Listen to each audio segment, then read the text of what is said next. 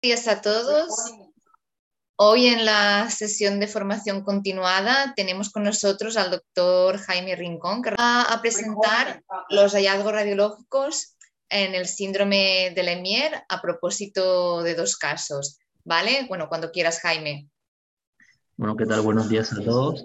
Eh, voy a hablar un poco sobre los hallazgos radiológicos en el síndrome de Lemierre eh, y voy a comenzar primero con dos casos clínicos que tuve la oportunidad de ver. Bueno. Bueno, comenzamos. El primer caso clínico eh, se trata de un paciente de sexo masculino de 16 años de edad que consultaba por, por un cuadro de una semana de evolución caracterizado por fiebre, odinofagia, tos seca. El paciente refiere que la odinofagia estaba en mejoría, pero nota aparición de disnea, dolor torácico y, em, empeoramiento del estado general. Se le estudia con una radiografía de tórax en la cual lo que se observa es una afectación pulmonar eh, por estas opacidades mal definidas, algunas de aspecto consolidativo y algunas de aspecto pseudonodular. Eh, se continúa el estudio del paciente eh, porque además refería bastante dolor a nivel del cuello, de la región lateral del cuello. Se le hace un, tag de, cuello en el cual se observa este defecto de represión parcial a, nivel de la vena yugular interna, compatible con una trombosis de la misma. Se descartan la presencia de abscesos o colecciones a nivel de los espacios profundos del cuello.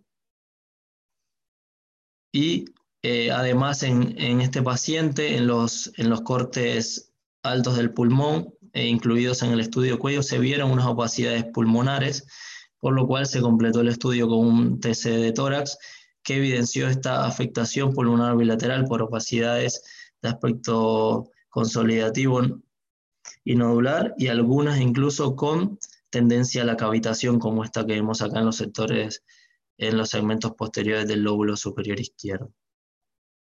El paciente tuvo una, en principio tuvo una mala evolución clínica, había empeorado la, insuficiencia respiratoria eh, y además había agregado un aumento del dímero D. Se hizo una radiografía de control que ve la clara empeoramiento radiológico y se le decidió hacer otra, una angiotac de, de tórax que, no, que descartó TEP, pero sin embargo, pudimos tener la oportunidad de ver la evolución de estas opacidades pulmonares, cómo ya se están cavitando en su mayoría.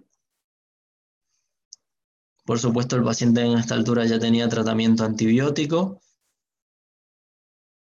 Después, el, el, paciente completó tratamiento antibiótico por seis semanas. Además, se dio tratamiento anticoagulación por un mes y medio. El paciente posteriormente presentó una mejoría clínica siendo dado de alta. Y aquí se ve una radiografía de control que se ve la práctica resolución de los infiltrados y quedan algunas secuelas pulmonares, alguna cavitación y alguna atelectasia pulmonar residual.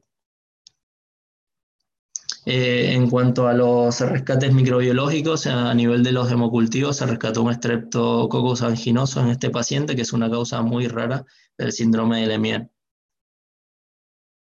Bueno, y en cuanto al segundo caso clínico, eh, se trata de un, una paciente de sexo femenino de 14 años de edad, sin antecedente de importancia, que consultaba por cuadro de una semana de evolución caracterizado por fiebre alta y sostenida, dolor intenso a nivel del cuello, odinofagia, mal estado general y una cefalea muy intensa.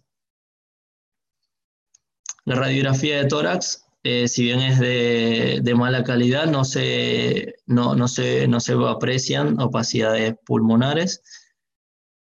Eh, se le hizo una ecografía Doppler cervical porque la paciente refería mucho dolor a nivel del cuello y lo que se vio es esta imagen, eh, este, esta imagen hiperecogénica que ocupa parcialmente la luz de la vena yugular interna con alteración de la señal Doppler en su interior compatible con una trombosis de la misma. Se completó el estudio además por la cefalea del paciente con un TC de cráneo que fue normal, que no tenía ninguna alteración. Y se realizó un TAC de cuello para eh, ver si había alguna complicación local a nivel del, del, cuello y lo que se vio era, se confirmó esta trombosis parcial de la vena yugular interna izquierda, además asociado a algunos cambios inflamatorios de la grasa adyacente.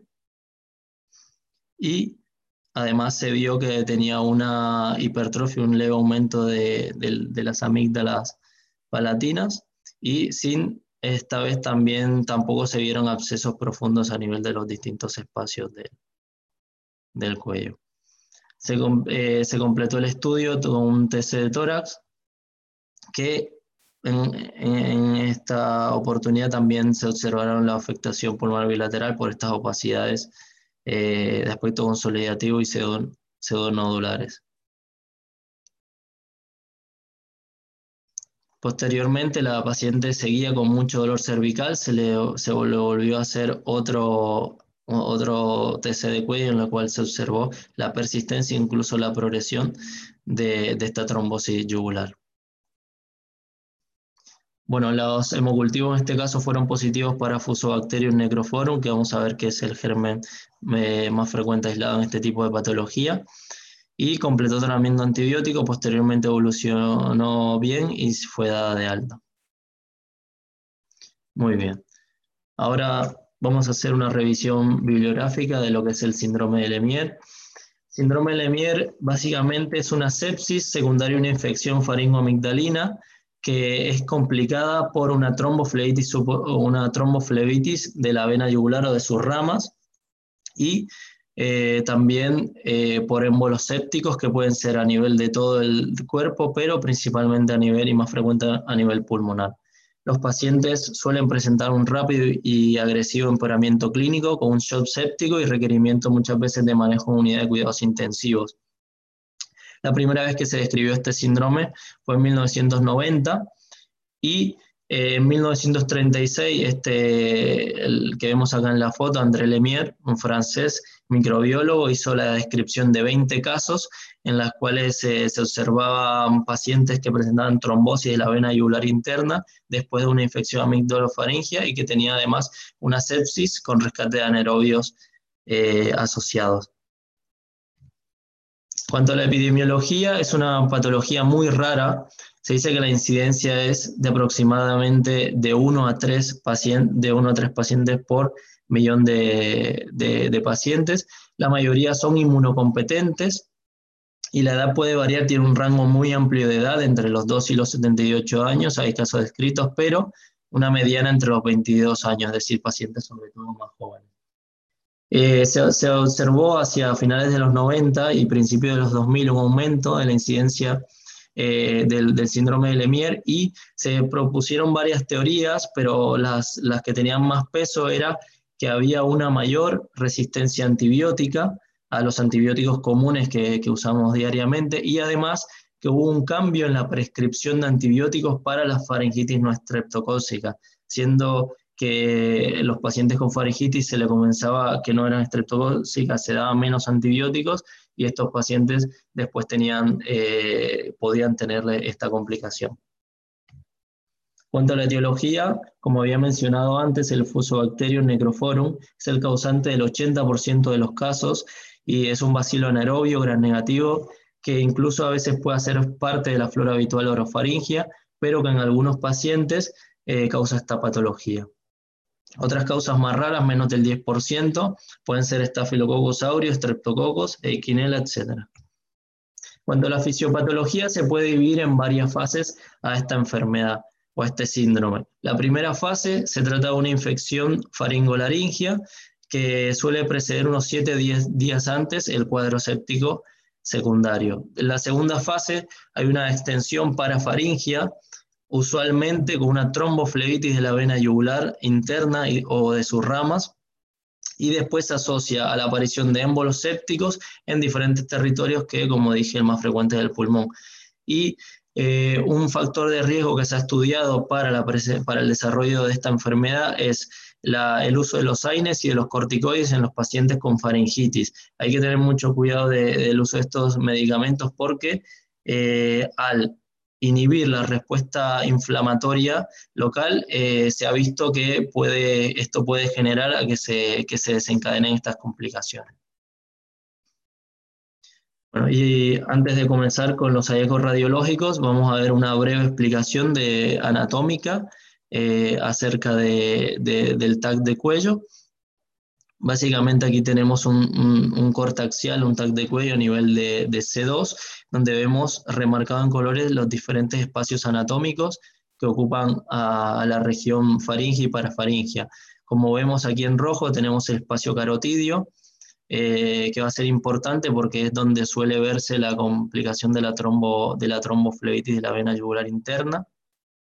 Tenemos el espacio laterofaringio y el espacio de la mucosa faringia, que son espacios donde se, al igual que el espacio submandibular, aquí en azul, que es donde se suele ver también los abscesos y las complicaciones y las colecciones de pus que se suelen formar en este tipo de, infección, en este tipo de infecciones. Y aquí vemos un corte un poco más bajo a nivel de C3, eh, viendo los mismos compartimientos. Es importante cuando vemos un TAC de cuello en un paciente con dolor cervical, fiebre, eh, descartar todas las patologías y todas las alteraciones de, dichos compartimientos para así hacer un diagnóstico correcto. Es decir, hay que ver eh, que no hayan colecciones a nivel de estos espacios, hay que ver la permeabilidad de los vasos, hay que ver la vía aérea, que no esté desplazado, que esté obliterada, porque eso puede marcar la gravedad del cuadro y la necesidad de asegurar la vía aérea. Y hay que ver, también muy útil ver sobre todo los territorios grasos, porque su alteración ya te puede hablar de, la, de una patología. No olvidarse, por supuesto, de ver las estructuras óseas asociadas. Bueno, en cuanto a la presentación clínica, eh, es lo, como los pacientes que, mencioné anteriormente, eh, el, síntoma cardinal es la odinofagia, una, puede haber una masa cervical de rápida instauración, fiebre, dolor del cuello y después se desarrolla disnea. Incluso pueden haber síntomas neurológicos y también síntomas dependiendo de los lugares que embolice. El diagnóstico básicamente se hace a partir de las imágenes, esto ya hace el diagnóstico del síndrome y, es un cuadro tan típico que cuando se ven las manifestaciones eh, asociadas a la clínica eh, del paciente, ya se puede hacer el diagnóstico del síndrome de Menier. Después, por supuesto, se hace una confirmación eh, microbiológica a través de los cultivos para hacer el, diagnóstico microbiológico y dar una especificidad al tratamiento.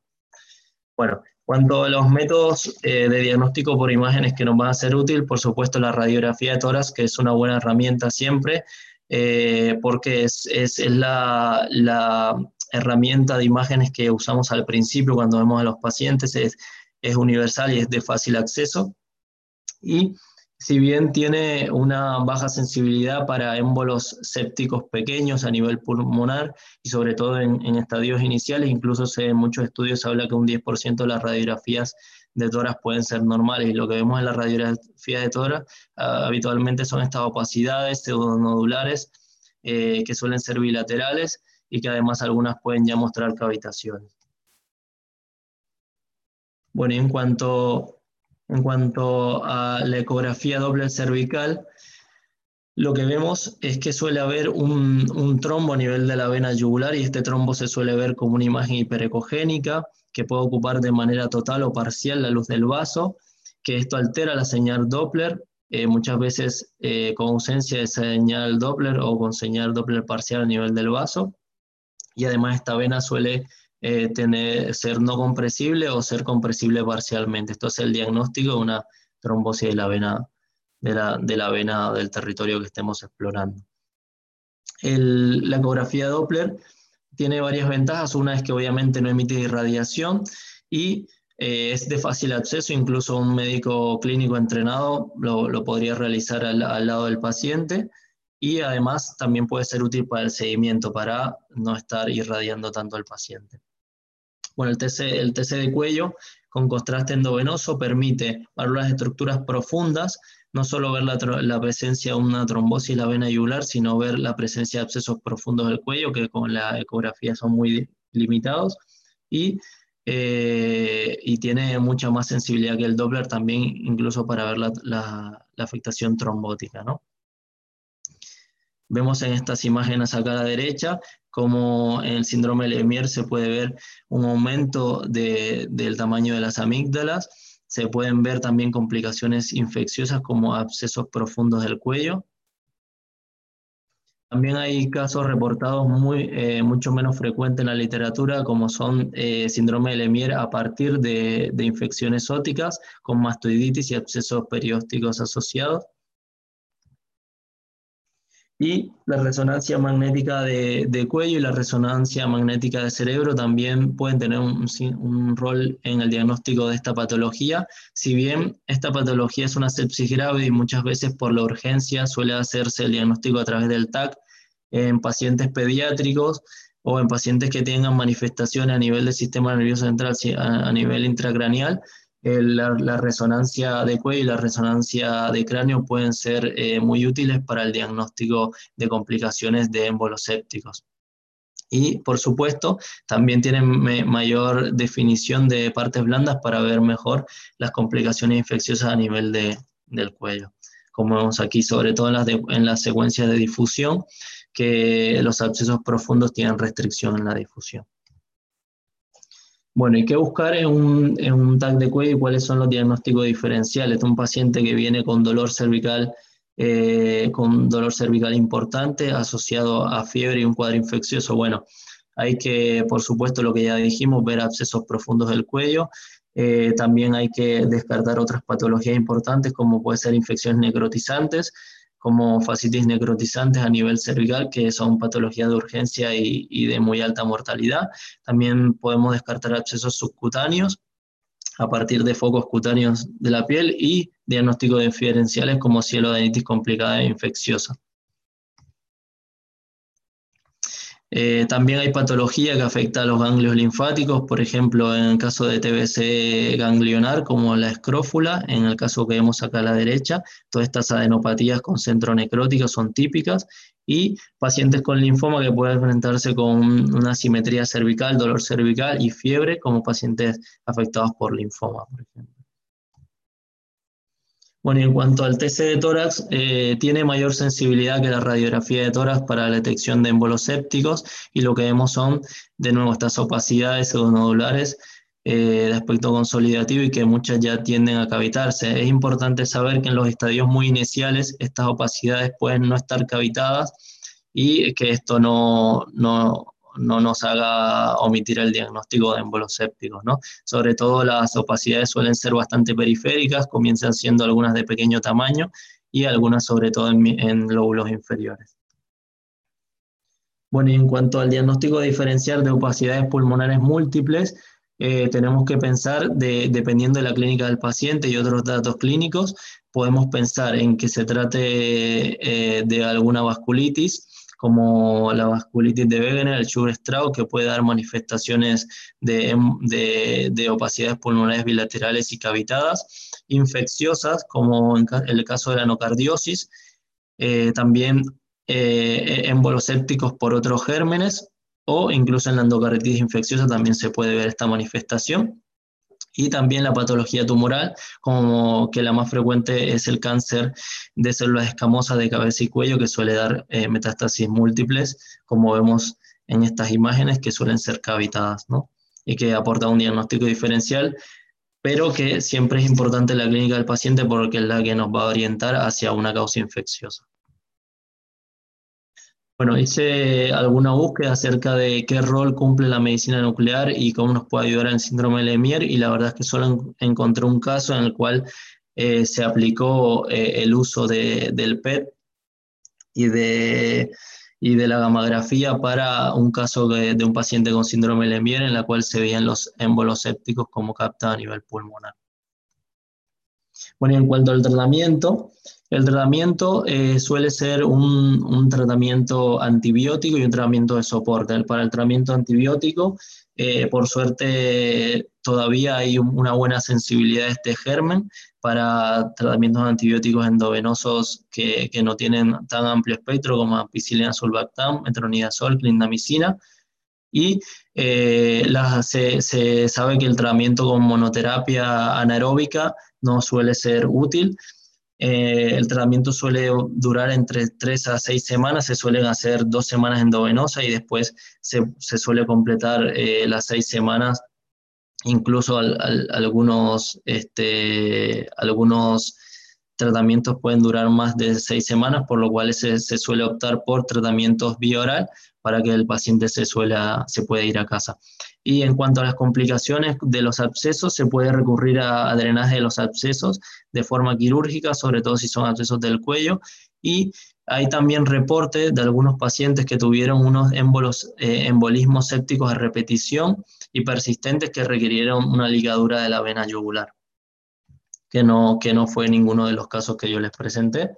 Y en cuanto a la anticoagulación, hubo un metaanálisis con estudios retrospectivos que analizó si había diferencia en cuanto a la mortalidad y la, morbilidad en los pacientes que se anticoagulaban y los que no se anticoagulaban y se vio que no había diferencias significativas entre los que se anticoagulaban o no, pero en la práctica clínica se suele anticoagular de un mes a un mes y medio a estos pacientes hasta que pasa el, se resuelve el cuadro clínico infeccioso, que es la causa de la trombosis. En cuanto al pronóstico, como dije, estos pacientes pueden tener una mortalidad entre un 4 y un 20%. Se dice que cerca del 60% de los pacientes son admitidos en UCI, es decir, de que es un cuadro de una gravedad muy, muy alta y, y que tienen largas estadías hospitalarias. Bueno, y a modo de conclusión, aquí pongo una, una foto de, de, las principales manifestaciones del síndrome de Lemierre, que son las complicaciones a nivel del cuello, como vemos en esta imagen, que pueden ser eh, purulentas o no, que pueden, que pueden asociar abscesos profundos del cuello, que pueden o no comprometer la vía aérea, que suele asociar una trombosis de la vena yugular interna y de sus ramas principales, y que además puede, eh, puede dar émbolos sépticos, sobre todo a nivel pulmonar, y que genera estas opacidades nodulares eh, cavitadas, ¿no? Y eh, para, para, llevar a casa, lo que yo recomendaría es no subestimar la faringitis, tener cuidado y darle pautas de alarma a los pacientes para cuando se van a casa, si, si el cuadro persiste la fiebre, si empeoran clínicamente, que vuelvan, porque pueden tener una complicación sea síndrome de Lemierre o no, que la ecografía Doppler es una herramienta muy útil y rápida para implementar y para, para hacer el diagnóstico, que la radiografía de toras tiene sus limitaciones para la, detección de émbolos sépticos, eh, sobre todo en estadios iniciales, y que el TAC de cuello es una herramienta fundamental no solo para ver las trombosis, sino para ver las otras complicaciones locales del síndrome de Lemierre. Bueno, eso fue toda la presentación y ahora estoy abierto a las preguntas. Gracias. Bueno, Jaime, muchas gracias por esta excelente presentación que nos ha mostrado tanto la clínica ¿no? como los hallazgos radiológicos del, del síndrome de Lemierre. Voy a pasar a leer las preguntas de la audiencia, ¿vale? Bueno.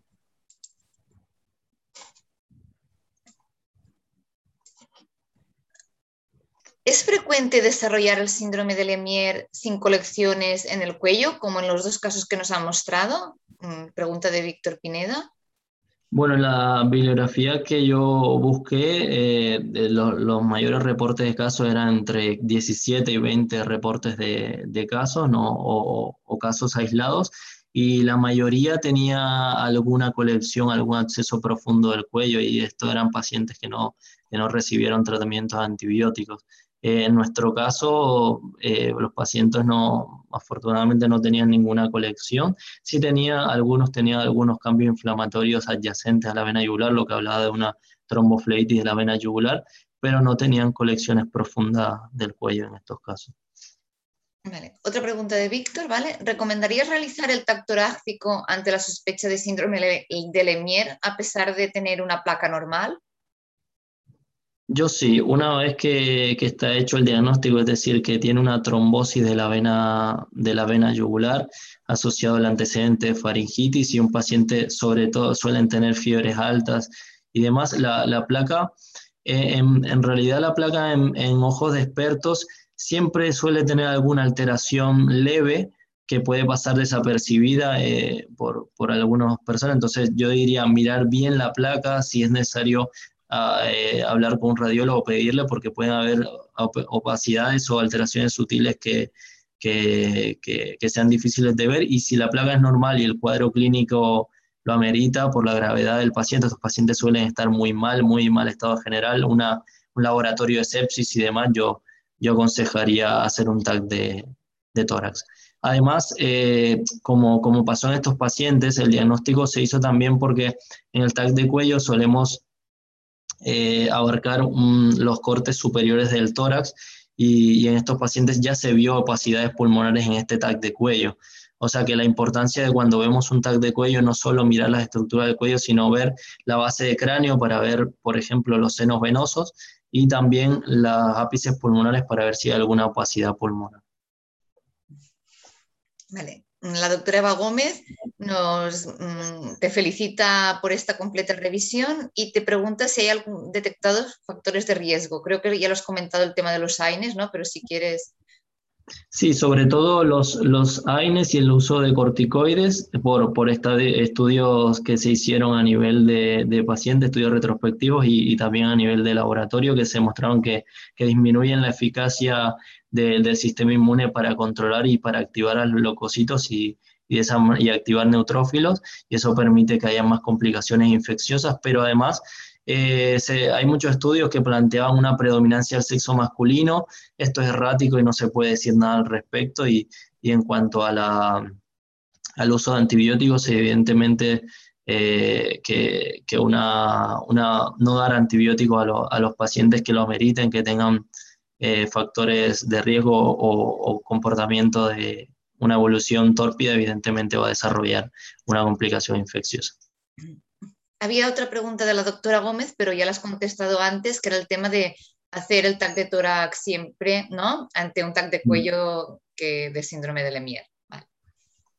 Mm. Voy a ver. Ya no, no hay más preguntas. Le voy a dar el paso al doctor Pineda. Muy bien, Marta.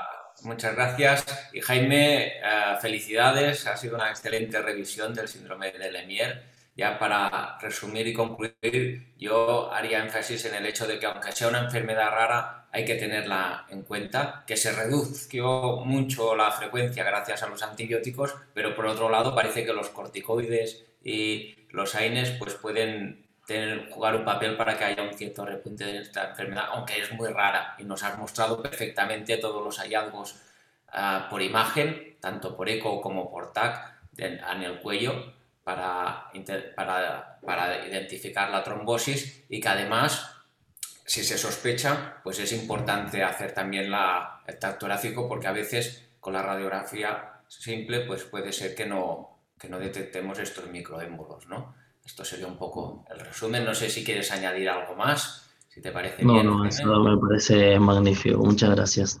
Pues, pues muchas gracias a todos. Gracias, gracias a todos. Ah, y os esperamos en la sesión de mañana a todos. Que vaya bien. Hasta luego. Adiós.